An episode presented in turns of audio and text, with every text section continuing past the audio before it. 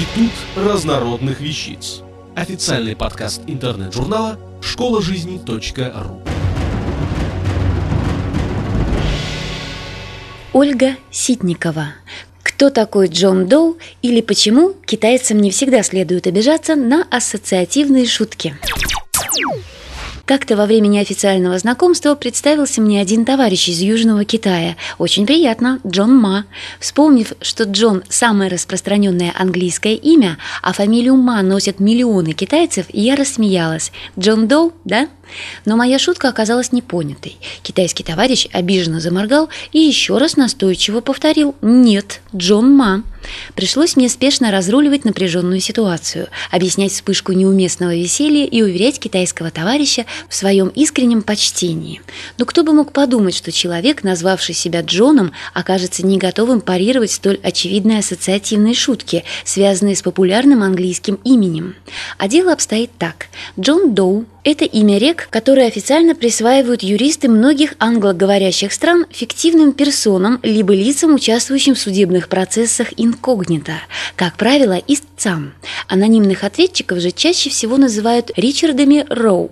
Так повелось со времен английского короля Эдварда III, жившего с 1312 по 1377 годы, когда впервые перед лицом закона предстали скорее вымышленные, чем реальные Доу и Роу, обманутые обманутый арендодатель и плут-арендатор, хитростью выживший хозяина землевладельца с его же собственной земли. Сегодня юристами сон Доу значительно расширен. Фиктивный или анонимный истец женского пола получает эквивалентное имя Джейн Доу. Если в деле фигурирует некий ребенок, его нарекают Бэйби Доу. Если речь идет не об одном истце, а сразу о нескольких, то в судебных эпизодах появляются новые действующие персонажи с упомянутой выше фамилией – Джеймс Доу или Джуди Доу и прочие Доу с именами на «Д».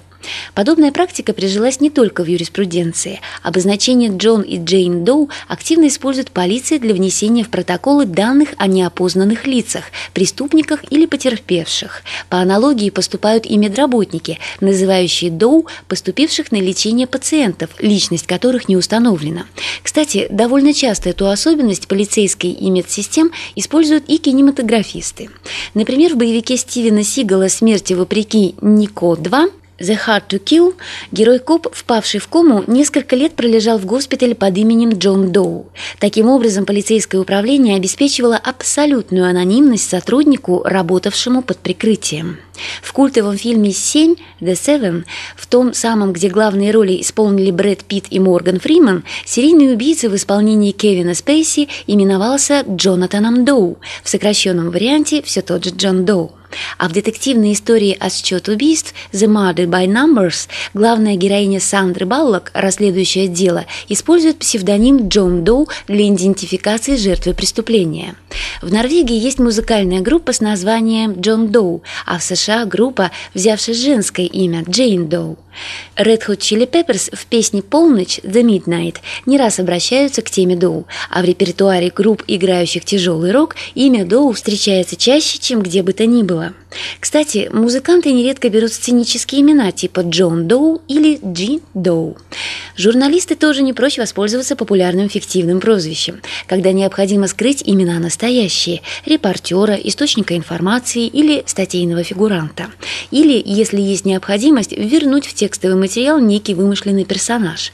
Кроме того, Джонами Доу в англоязычных СМИ принято обозначать малозначительных уличных лиц, случайных прохожих, зевак и прочих. Например, в момент ограбления там оказался некий Джон Доу, который сообщил в полицию о происшествии.